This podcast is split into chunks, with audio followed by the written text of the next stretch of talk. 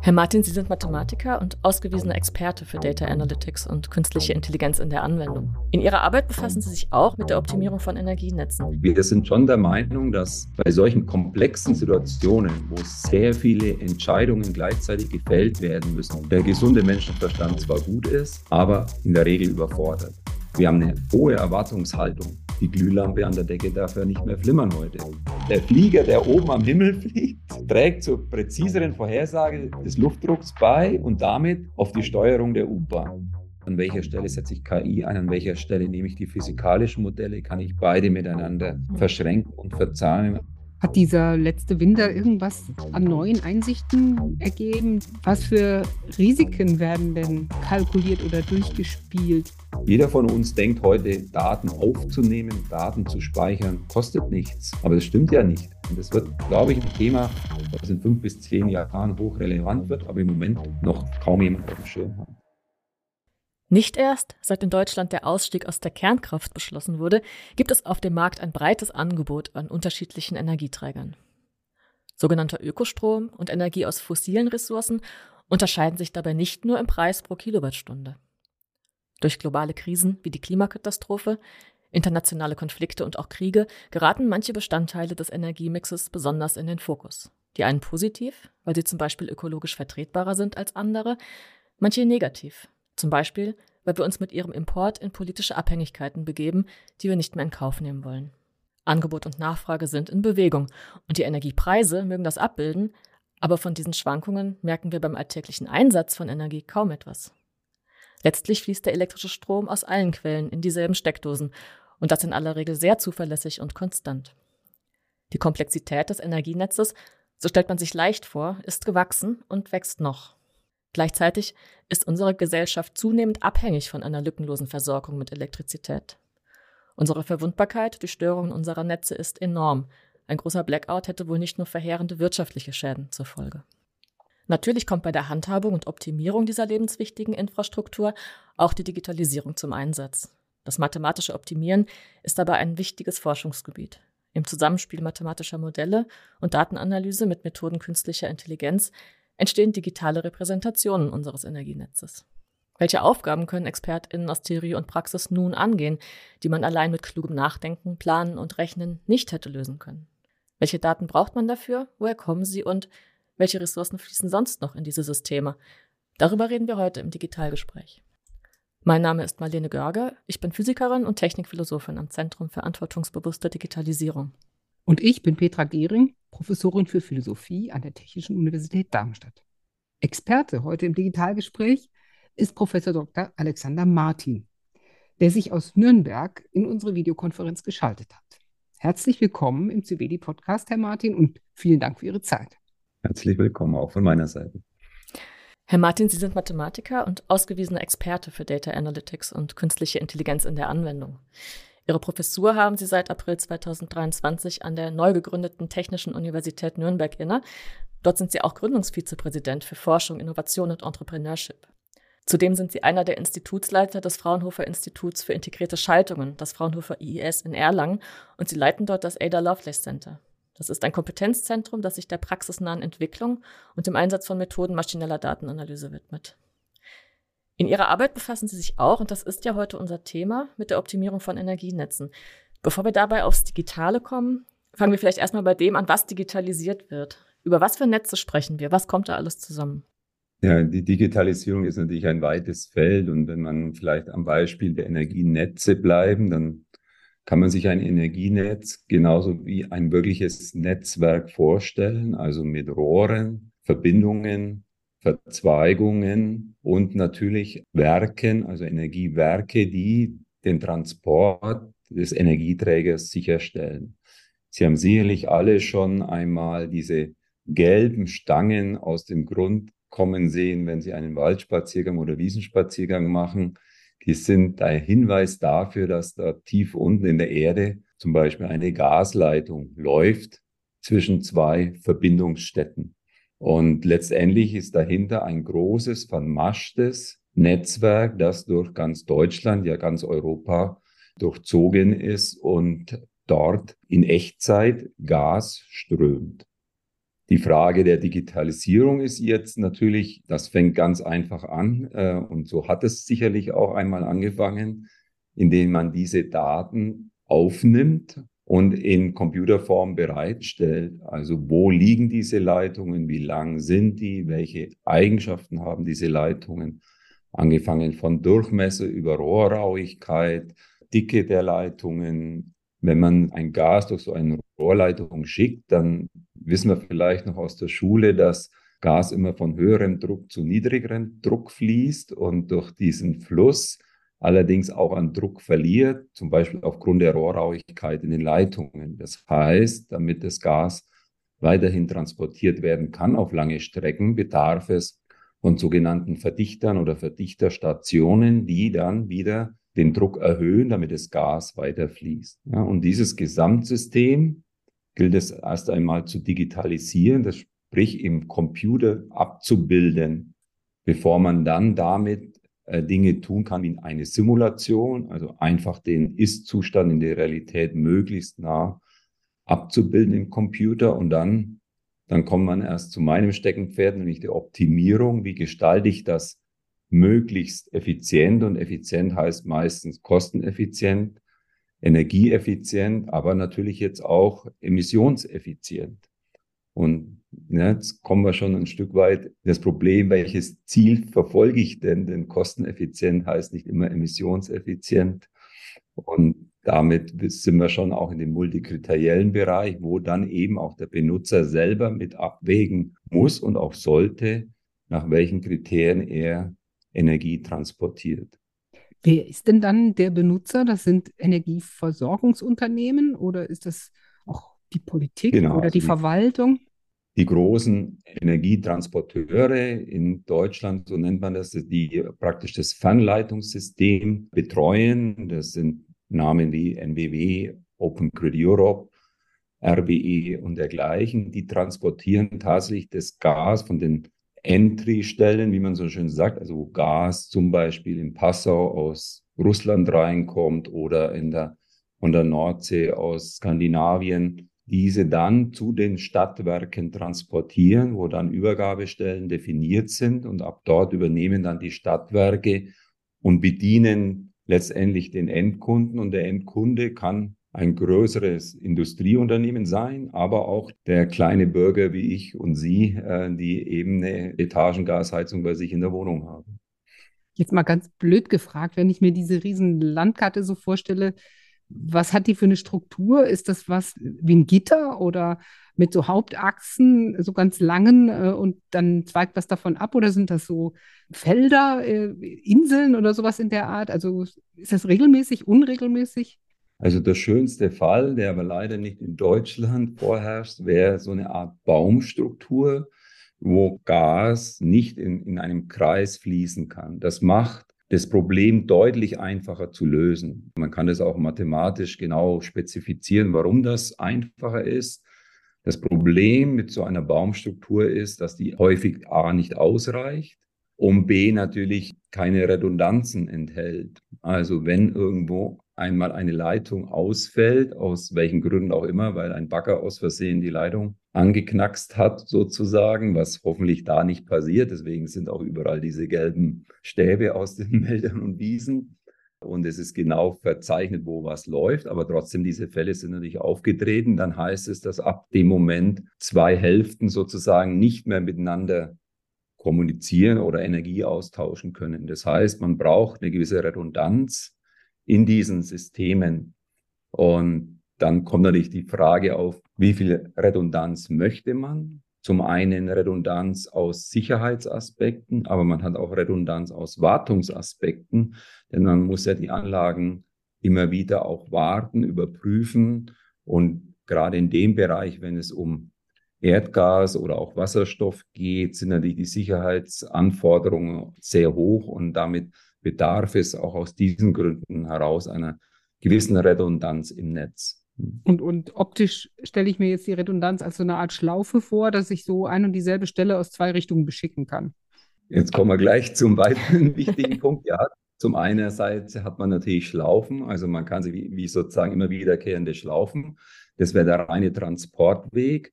Wenn ich jetzt in so eine Verdichterstation reinschaue, dann steht da in der Regel nicht nur ein Verdichter, also eine Verdichtereinheit oder ein Kompressor, sondern da stehen mehrere Verdichter neben oder hintereinander. Jetzt kann ich die nebeneinander schalten, hintereinander schalten, in unterschiedlichen Kombinationen schalten.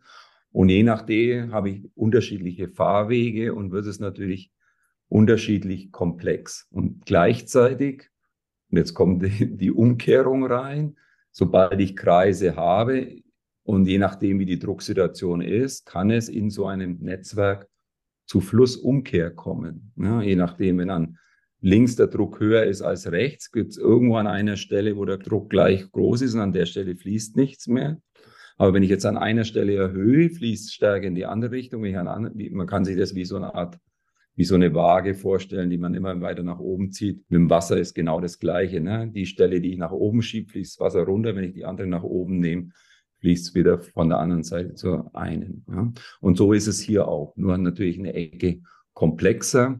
Die physikalischen Randbedingungen des Gases sind leider nicht ganz so schön wie beim Wasser. Als beim Wasser sind sie schon einigermaßen kompliziert. Und das kann ich, also äh, jenseits jetzt sozusagen der Landkarte der Leitung, dann tatsächlich abbilden und simulieren. Das klingt ja schon wahnsinnig komplex. Also es kommen verschiedene Schwierigkeiten rein. Zum einen, man muss ja sagen, die meisten Rohre oder Leitungen, die man verlegt hat, hat man in den 50er, 60er Jahren angefangen, die jetzt 50, 60, 70 Jahre und noch länger dort im Boden liegen. So richtig hat man nicht mehr reingeguckt. Ja, kann man ja auch schwer sozusagen, ist ja, das Gas läuft ja da mit einem Druck von mindestens 30 Bar bis zu 70 Bar und noch mehr. Äh, da kann man nicht so einfach reingucken. Das heißt, es ist teilweise unklar, wie die Eigenschaften des Rohres sich über die Jahre verändert haben. Diese Eigenschaften sind aber wichtig, um eine gute Vorhersage zu machen, mit welchen Geschwindigkeit, mit welchen Rohrrauigkeit man rechnen muss, dass dieses Gas von A nach B fließt und natürlich, wie sich der Druck mindert. Und diese Druckminderung hat Einfluss darauf, wie stark ich meinen Verdichter anschalten muss oder auf welchem Level ich ihn fahren muss, damit das Gas wieder entsprechend weiterfließt. Jetzt kommt noch dazu, dass tatsächlich Gas auch noch die nicht nette Eigenschaft hat, kompressibel zu sein. Das heißt, ich kann sie eigentlich auch noch zusammendrücken, so wie bei einer Luftpumpe, Fahrradluftpumpe. Also je mehr ich meinen Reifen aufpumpe, ja, umso praller wird er, umso mehr Luft ist drin, aber auch umso schwerer tue ich mir natürlich, äh, den Reifen weiter aufzupumpen. Und umso mehr Kraft, also sprich mehr Energie, mehr Antrieb brauche ich, um den höheren Druck in den Schlauch zu bringen oder in die Gasleitung. Das ist haargenau dasselbe Prinzip. Ja. Vielleicht, dass man sich auch noch mal ein bisschen vorstellen kann, wie jetzt dieses Gassystem, das Sie beschrieben haben, das ja schon sehr komplex ist, nochmal in das Energieversorgungssystem angeschlossen ist, sage ich jetzt mal. Es gibt ja auch noch andere Energieträger. Wir sprechen ja oft darüber, dass es einen Energiemix gibt und dass aus ganz unterschiedlichen Quellen, ja, im Prinzip der Strom zusammengeführt wird. Welchen Stellenwert hat denn in dieser Struktur jetzt das Gasnetz? Muss man sich das vorstellen wie so Compartments, die dann unabhängig von den anderen Energiequellen funktionieren oder muss man das mit einbeziehen, wie da die anderen Quellen sich verhalten?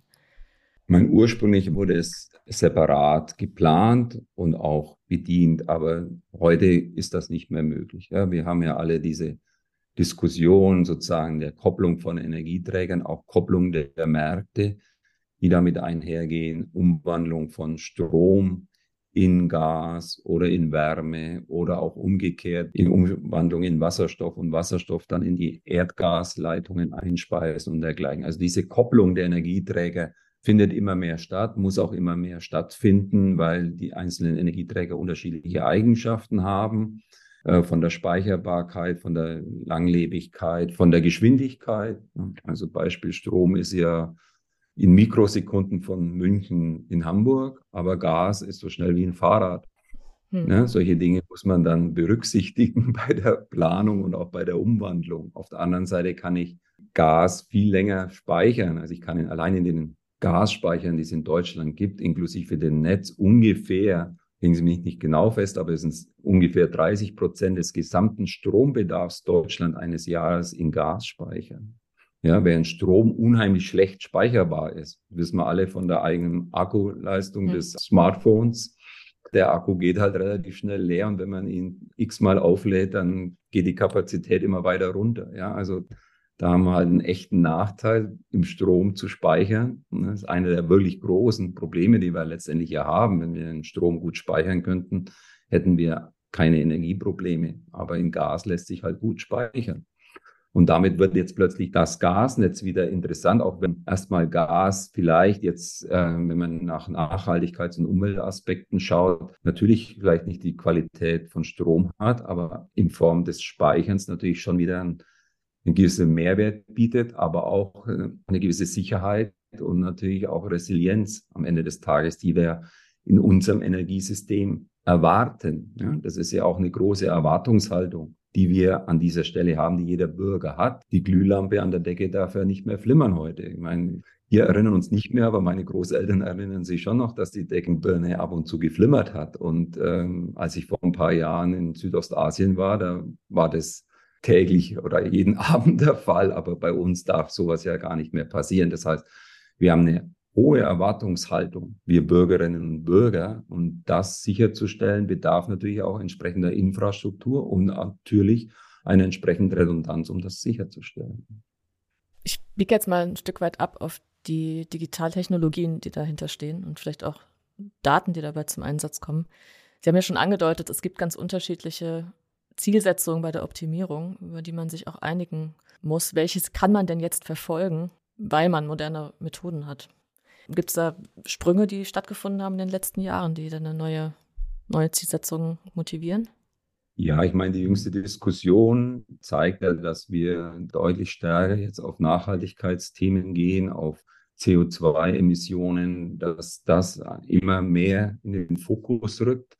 Aber letztendlich aus mathematischer Sicht, man muss sich diese Optimierungsprobleme eigentlich so vorstellen. Man hat ein gewisses Zielfunktional, was es zu optimieren gilt, zu maximieren oder zu minimieren. Also zum Beispiel mhm. Emissionen minimieren, Kosten minimieren, Ertrag maximieren.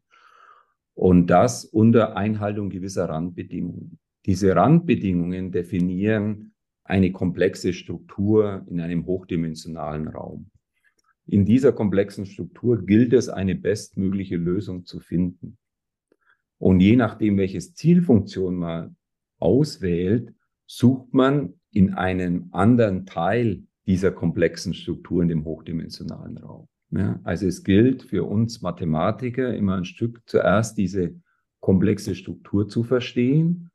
Wenn wir das gut verstanden haben, dann, ja, egal ist es nicht ganz, aber dann ist es zumindest nicht mehr schlimm, mal die eine Zielfunktion gegen eine andere auszuprobieren und dann den Vergleich zu starten. Also wir haben das Beispiel mal auch durchgeführt im Rahmen einer Promotion. Da ging es darum, um den Lebenszyklus einer Lithium-Ionen-Batterie, die in Autos äh, verbaut wird.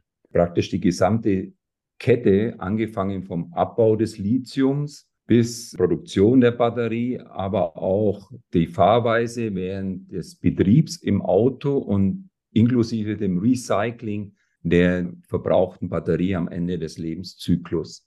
Und je nachdem, was man in den Mittelpunkt stellt, ob man jetzt die Kosten oder die CO2-Emissionen, aber man kann auch andere Emissionen, also wie mhm. Stickstoffoxide, kann man auch minimieren als mögliches Beispiel, kommen ganz andere Lieferketten raus. Ja? Und dann ist es eben an dem Menschen zu entscheiden, was ist mir wichtig was, oder wichtiger und wie möchte ich gern meinen Lebenszyklus und meine Versorgung gestalten. Wie kommt da jetzt äh, in den verschiedenen Arbeitsschritten äh, der Computer zum Einsatz? Also hm. modelliert wird erstmal sehr stark in der mathematischen Perspektive, habe ich verstanden. Passiert das äh, im Kopf oder auf dem Papier oder macht man das auch schon auf Rechnern? Und danach stelle ich mir jetzt vor, wird simuliert und vielleicht wird es am Ende sogar Entscheidern irgendwie präsentiert. Passiert das dann auch jeweils digital?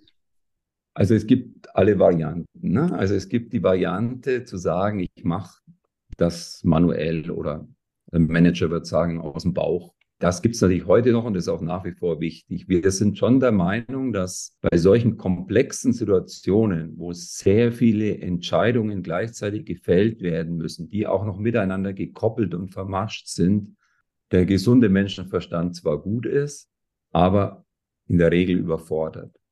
Und dann fängt es an, interessant zu werden für die digitale Umsetzung. Also erst einmal das gesamte System zu digitalisieren und dann, wenn das passiert ist, dann zu simulieren und zu optimieren. Diese Ergebnisse werden dann immer noch dem Menschen vorgelegt oder dem Manager oder dem Entscheider oder dem Netzplaner. Und natürlich übernimmt der Mensch am Ende die Verantwortung, wie jetzt die Fahrweise ist, welche zusätzlichen Netze gebaut werden oder nicht gebaut werden oder umgeordnet werden und dergleichen. Aber man kann durch die Computerunterstützung viel schneller Alternativen berechnen, auch unterschiedliche Zielkriterien, wie eben gesagt, berechnen und dann leichter vergleichen. Und es ist interessant, dass dann manchmal eben doch deutlich kontraintuitive Lösungen zum Vorschein kommen, an die man ursprünglich einfach nicht gedacht hat, die aber dadurch möglich wurden, dass man das Ganze abgebildet hat im Computer und da sozusagen experimentiert hat. Kann dabei auch rauskommen, dass man das physikalische Netz anpasst? Man, man, kann sich ja vorstellen, dass man einmal von der bestehenden Infrastruktur ausgeht. Sie haben ja schon gesagt, die Leitungen sind teilweise auch schon sehr alt und muss manchmal erst rausbekommen, wo sie liegen. Könnte es auch sein, dass man im Zuge dieser Modellierung auf, darauf kommt, die Struktur ist eigentlich total suboptimal. Wir sollten die Infrastruktur nochmal auch optimieren. Das könnte man ja versuchen.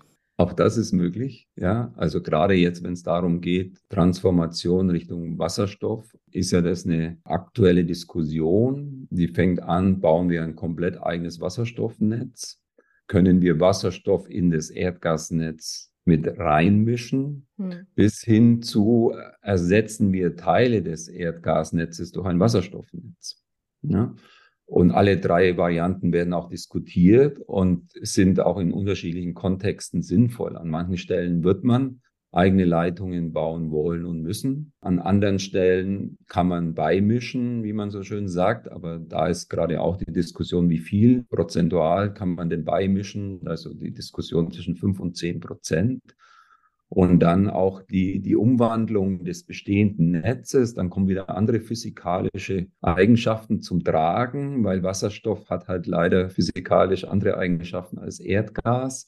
Bei vielen Druckschwankungen und zu hohem Druck kann Wasserstoff atomar werden und dann durch die Rohrwände diffundieren, was man natürlich auf keinen Fall haben möchte. Das heißt, plötzlich kommen andere physikalische Eigenschaften rein, die mit in der Modellierung berücksichtigt werden müssen, die dann vielleicht wieder zu anderen Lösungen führen, die ursprünglich gar nicht, ja, die Realität wurden oder auch gar nicht in Frage kamen. Spielt KI eine Rolle bei diesen Modellierungen oder ist das, sage ich mal, mit konventionellen Vor-KI-Methoden auch zu berechnen oder zu bearbeiten? Also zum einen muss man sagen, die KI-Methoden, die wir heute diskutieren, sind ja auch nicht heute entwickelt worden. Ja, die sind alle auch schon 30, 40, 50 Jahre alt. Es gab ja auch schon einmal einen KI-Hype in den 90er Jahren. Nur haben sich diese Methoden damals nicht so stark durchgesetzt, wie sie es heute tun. Und der Hauptgrund liegt eigentlich darin begründet, dass die Datenverfügbarkeit nicht gegeben war. Die Methoden, die heute vogue sind, sind sehr sensitiv gegenüber sich verändernden Daten, auch gegenüber der Menge an Daten, der Heterogenität an Daten, der Qualität an Daten. Ja, und wenn das sichergestellt ist, liefern diese Methoden sehr gute und hervorragende Ergebnisse. Wenn das aber nicht sichergestellt ist, dann kommt Unfug raus. Und Sie kennen alle die Beispiele, die dann im Netz oder auch in den Zeitungen diskutiert werden, wo einfach komplette Fehlinterpretationen vorliegen, aber es liegt einfach am Mangel oder an der Verfügbarkeit der richtigen Daten. Wenn das da ist, dann, und jetzt sind wir wieder bei den Energienetzen, die Daten sind natürlich da, aber vielleicht nicht in der Menge, wie man sie gerne braucht für solche Situationen. Also wenn man noch eins weiter ausholt, warum ist denn dieser KI-Hype entstanden? Letztendlich war es, als der Computer im Schach und im Go gewonnen hat. Mhm. Ja. Und der Grund war, weil der Computer gegen sich selber spielen konnte und damit selber Daten erzeugen konnte. Und er konnte sogar die Daten selber verifizieren, weil eine Spielsituation auf dem Schachbrett, da gibt es Regeln, die klar identifizieren, ist das eine reale Situation oder ist das eine falsche Situation. Das heißt, der Computer konnte selber verifizieren, ob die Daten korrekt sind und hat damit einen riesigen Datenschatz zur Verfügung gehabt.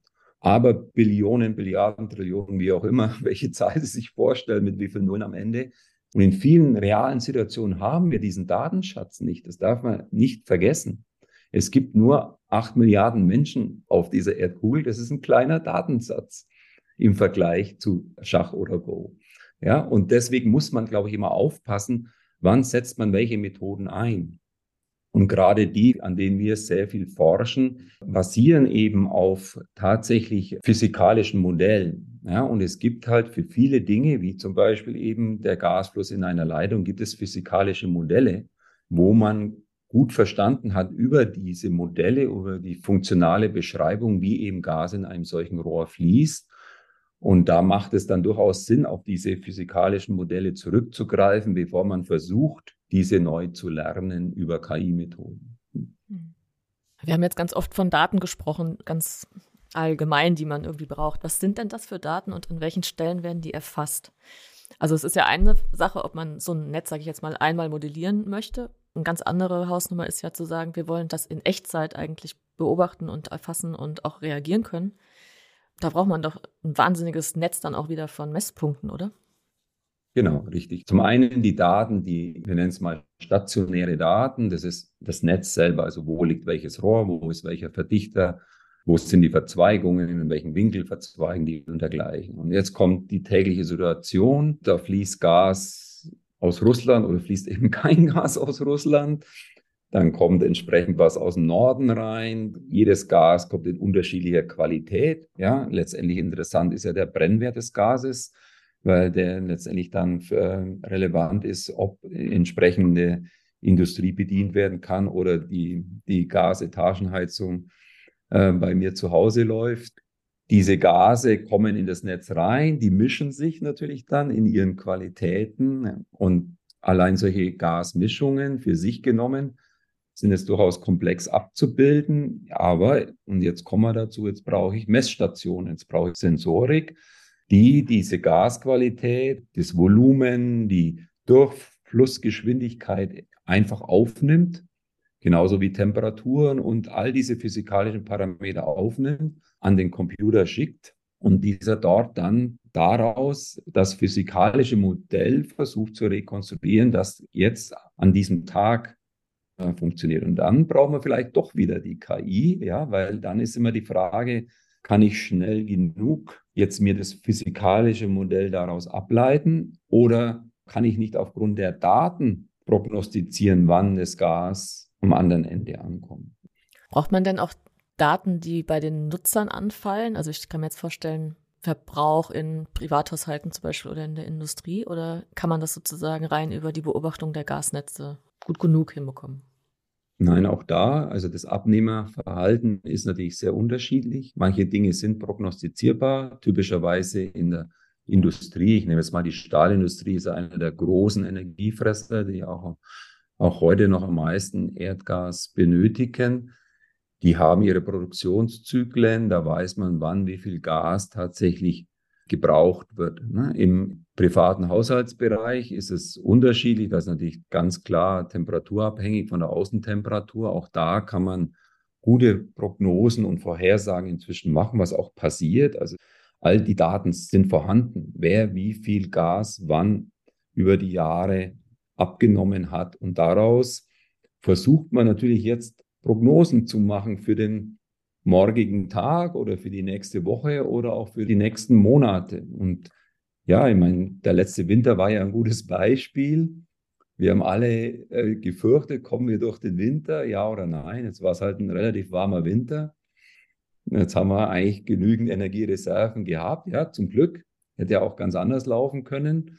Aber man hat sich natürlich dort ein Stück weit auf diesen Worst Case vorbereitet. Sollte ein kalter Winter kommen und wir tatsächlich dann entsprechend mehr Energie brauchen. Jetzt war es nicht der Fall. Wenn man ein bisschen nochmal in die Vergangenheit guckt, es gab vor, vor einigen Jahren mal einen richtig kalten April, wo wirklich dann der April erst Minusgrade hatte, der ganze Winter davor warm war. Da waren damals auch schon die Energiespeicher leer, weil natürlich die ganzen Händler ihr Gas spätestens im März verkaufen und, und dann war kein Gas mehr vorhanden. Man erinnert sich noch nicht mehr dran. Na, also diese Situationen sind auch schon vor solchen Krisen gab es die schon und auch da gab es eben dann auch Möglichkeiten, indem eben die Gastransporteure dann sich doch zusammengeschlossen haben und zusammengearbeitet haben, um solche Situationen dann auch letztendlich wieder ja, zu meistern. Hat dieser letzte Winter irgendwas an neuen Einsichten ergeben, die zurückfließen ins Modell oder in die Eingabegrößen der Simulationen? Also letztendlich jedes Datum, was man durchlebt hat, aus dem lernt man. Und so ist es natürlich in diesem Fall auch. Man muss natürlich sagen, die Zyklen jetzt, wenn man gerade im, im Gasbereich schaut, sind halt deutlich größere Zyklen, ja, weil wir, also wir durchleben ja selber nicht allzu viele Winter weil wir jetzt bei den Anzahl Datensätzen sind, so, so dass da natürlich eine deutlich größere Trägheit im System ist und man sich dadurch schwerer tut, reine KI-Methoden einzusetzen, weil man eben letztendlich über die Jahre zu wenig Datenmaterial zur Verfügung hat. Nichtsdestotrotz gibt es natürlich jetzt wieder, und jetzt müssen wir eine Stufe weiter reinzoomen, in die Netze selber. Es gibt durchaus Teile dieses Netzes, die sich Tag ein, Tag aus, Jahr ein, Jahr aus gleich verhalten.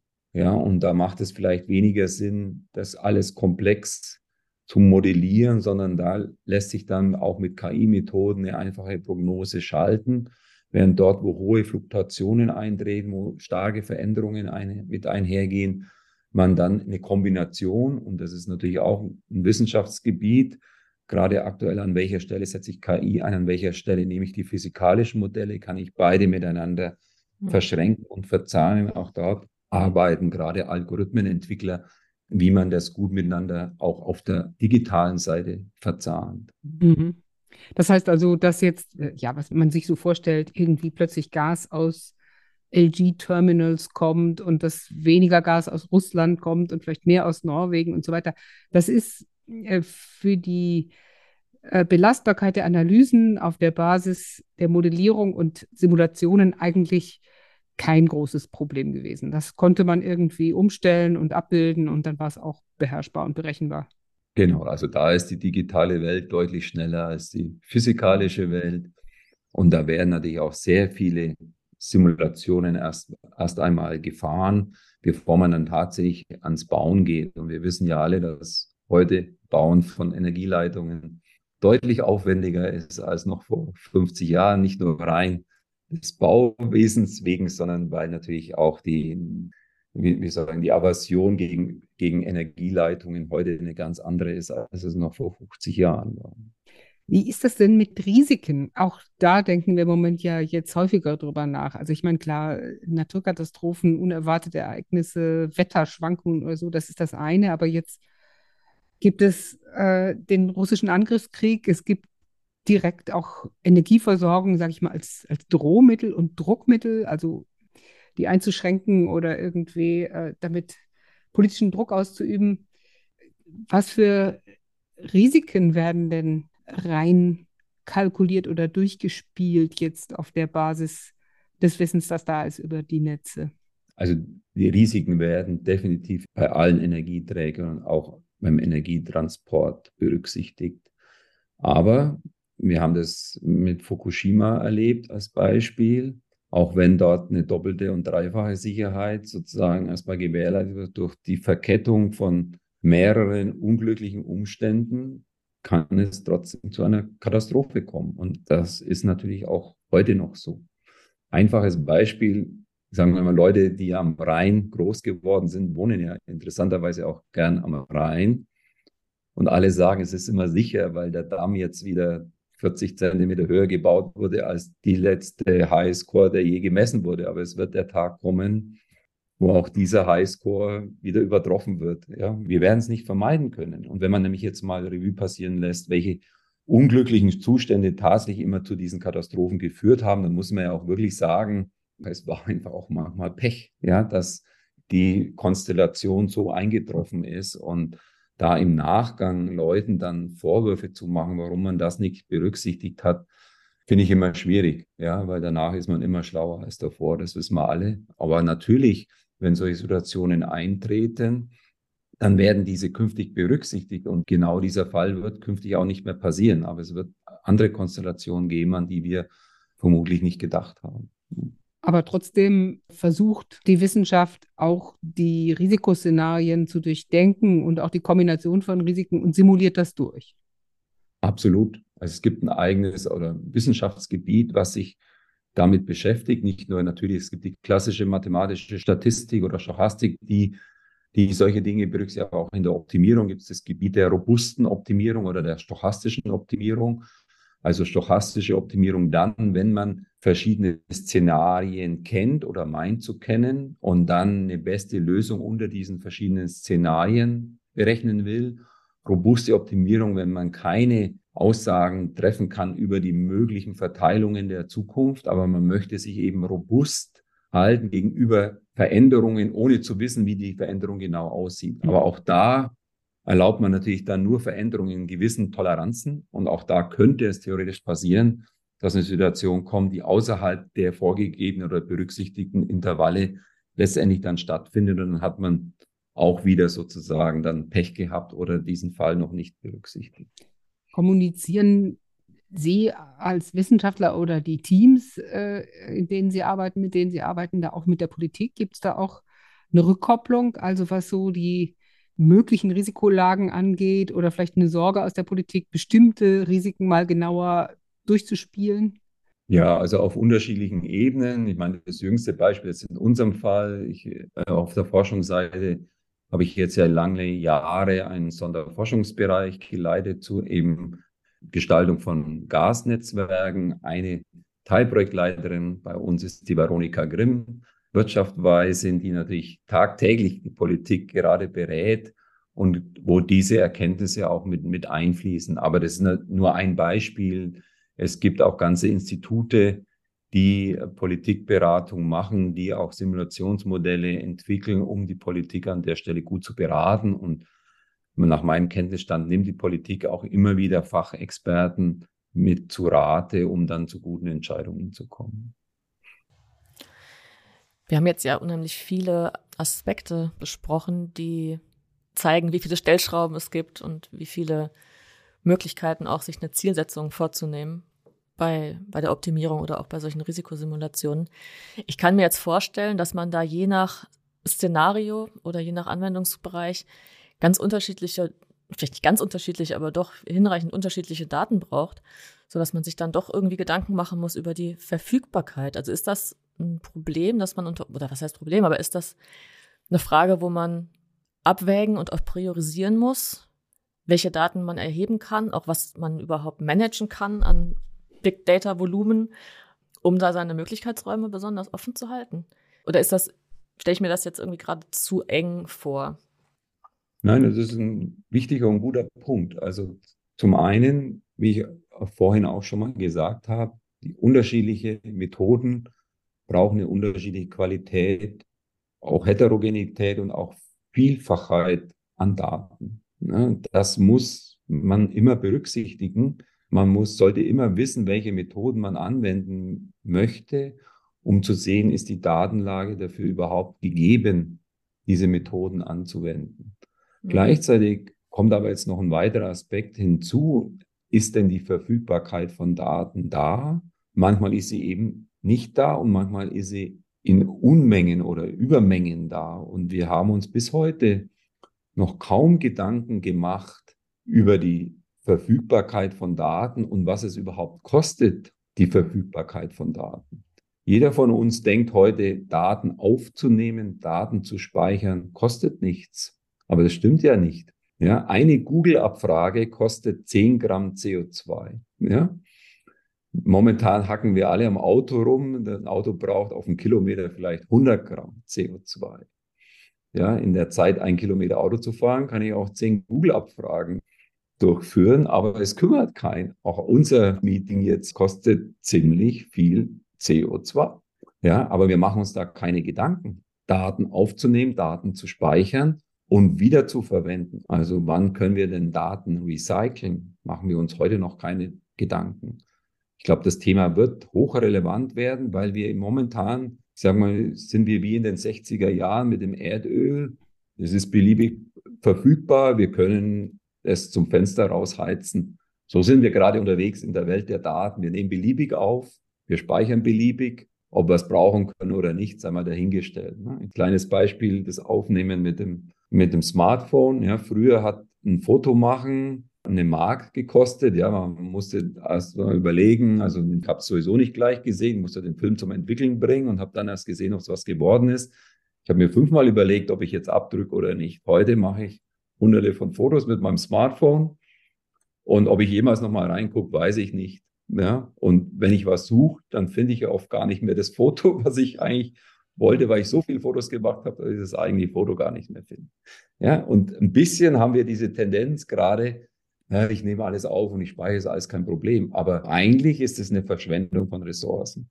Ja, und ich glaube, wir müssen da sensitiver werden, auch im Umgang mit den Daten, der Aufnahme von Daten, der Speicherung von Daten und der Wiederverwendung und dem Recycling von Daten. Das wird, glaube ich, ein Thema, was in fünf bis zehn Jahren hochrelevant wird, aber im Moment noch kaum jemand auf dem Schirm hat. Das wäre dann auch ein Argument für gute Modellierung statt ständiger Echtzeitbeobachtung. Genau. Oder auch eben Daten also wieder zu verwenden, wenn sie denn teuer in der Gewinnung waren. Wenn sie aber einfach in der Gewinnung sind, dann warum denn bitte nicht löschen? Ja, auch diese Frage ist, wird kaum gestellt bislang. Bedeutet das jetzt nochmal konkret für die Energienetzmodellierung, dass man sich auch festlegen sollte auf bestimmte Zielsetzungen, vielleicht auch politisch festsetzen sollte auf bestimmte Optimierungsziele? Oder wäre das dann wieder sozusagen ein Schwenk in die falsche Richtung oder zu weit in die andere Richtung? Ja, es ist immer die Schwierigkeit, was ist die, die Zielsetzung heute und was ist in der Zukunft. Ne? Wir durchleben ja diese Zyklen immer deutlich schneller. Nachhaltigkeit und Umweltaspekte sind gerade wieder sehr vogue. Keiner wagt zu prognostizieren, wie lang denn.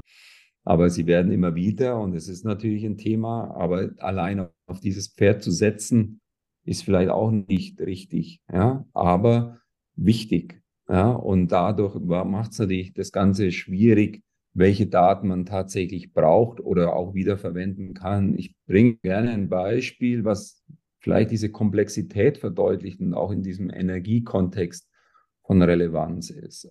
Wettervorhersage.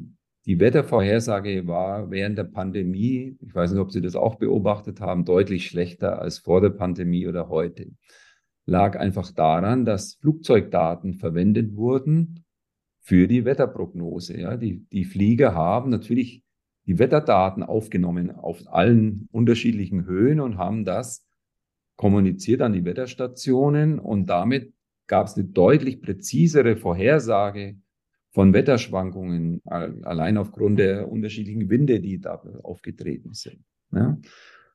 So, jetzt haben wir zum Beispiel kürzlich eine, eine Studie gemacht zum Einsparen von dem Energieverbrauch von U-Bahnen. Und zwar der Hintergrund ist der, dass die Energiekosten zum Teil ja nur aufgrund des Energieverbrauchs kommen sie zustande. Ein signifikanter Anteil ist auch aufgrund der Energiespitzen. Ja, je höher die Energiespitze ist, das lässt sich der Energieversorger bezahlen, weil je höher die Spitzen sind, umso größer die Infrastruktur, die bereitgestellt werden muss. Das heißt, die Energiespitzen lässt sich der Energieversorger bezahlen. Wenn ich jetzt schaffe, diese Energiespitzen nach unten zu bekommen, brauche ich weniger Infrastruktur und bin damit nachhaltiger unterwegs. Jetzt am Beispiel der U-Bahnen. Ich kann die Bremsenergie einer U-Bahn nutzen für die Anfahrtsenergie einer anderen U-Bahn. Wenn ich das jetzt richtig schedule, ja, gleichzeitig, dass wenn einer bremst, ein anderer anfährt, kriege ich diese Energiespitzen nach unten. Ja, das schafft man auch. Da kann man 10 bis 15 Prozent an Energiekosten einsparen. Es hat sich aber herausgestellt, dass an manchen, in manchen Situationen haargenau die gleiche Situation, also selbe Station von A nach B, gleich viele Leute auf der, in der U-Bahn, trotzdem total unterschiedlicher Energieverbrauch. So, woran lag's? Es waren unterschiedliche Luftdruck in den Leitungen, also in den Kanälen der U-Bahn. Ja, ist ja klar, je höher der Druck, umso größer der Widerstand in dem Tunnel, umso höher der Energieverbrauch. Ja? So, das heißt, der Luftdruck hat einen Einfluss auf den Energieverbrauch der U-Bahn. Das heißt, die Wettervorhersage hat einen Einfluss auf die Steuerung der U-Bahn. Das heißt, der Flieger, der oben am Himmel fliegt, trägt zur präziseren Vorhersage des Wetters, des Luftdrucks bei und damit auf die Steuerung der U-Bahn. Erstmal wird man sagen, verrückt, ja, was hat der Flieger da oben zu tun mit der U-Bahn da unten? Jetzt über diese Kette merkt man vielleicht, wie komplex die Situationen werden können und wo wir auch wirklich noch künftig sehr viele herausfordernde Fragestellungen haben, die, die wir angehen müssen.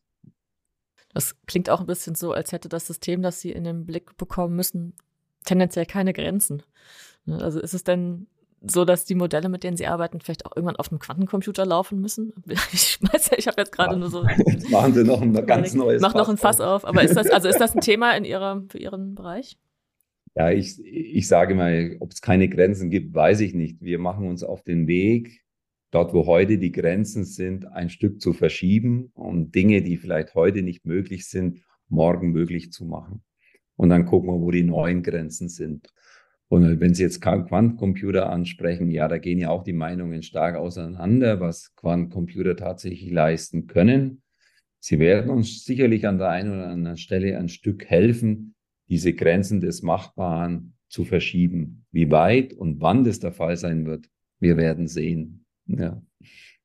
Aber wenn jetzt die U-Bahn oder der Zug äh, plötzlich ein bisschen langsamer fährt oder später anfährt, als ich erwartet hatte, dann werde ich jetzt mich fragen, ob es vielleicht einen Optimierungsgrund hat, dass also tatsächlich die Energiespitze irgendwo reduziert wird oder irgendwas gekoppeltes da im Gang ist, von dem ich genau. gar nicht weiß. Ja, vielen Dank. Sehr gerne. Damit sind wir am Ende dieses Digitalgesprächs angekommen und bedanken uns bei Alexander Martin von der Technischen Universität Nürnberg für das spannende Gespräch, die interessanten Einblicke. Viele Grüße. Und wie immer auch vielen Dank an Sie, liebe Zuhörerinnen und Zuhörer, fürs Interesse und die Aufmerksamkeit. Und wenn Sie mögen, hören wir uns wieder in drei Wochen zur nächsten Folge des Digitalgesprächs, dem Podcast von CVD, dem Zentrum Verantwortungsbewusste Digitalisierung.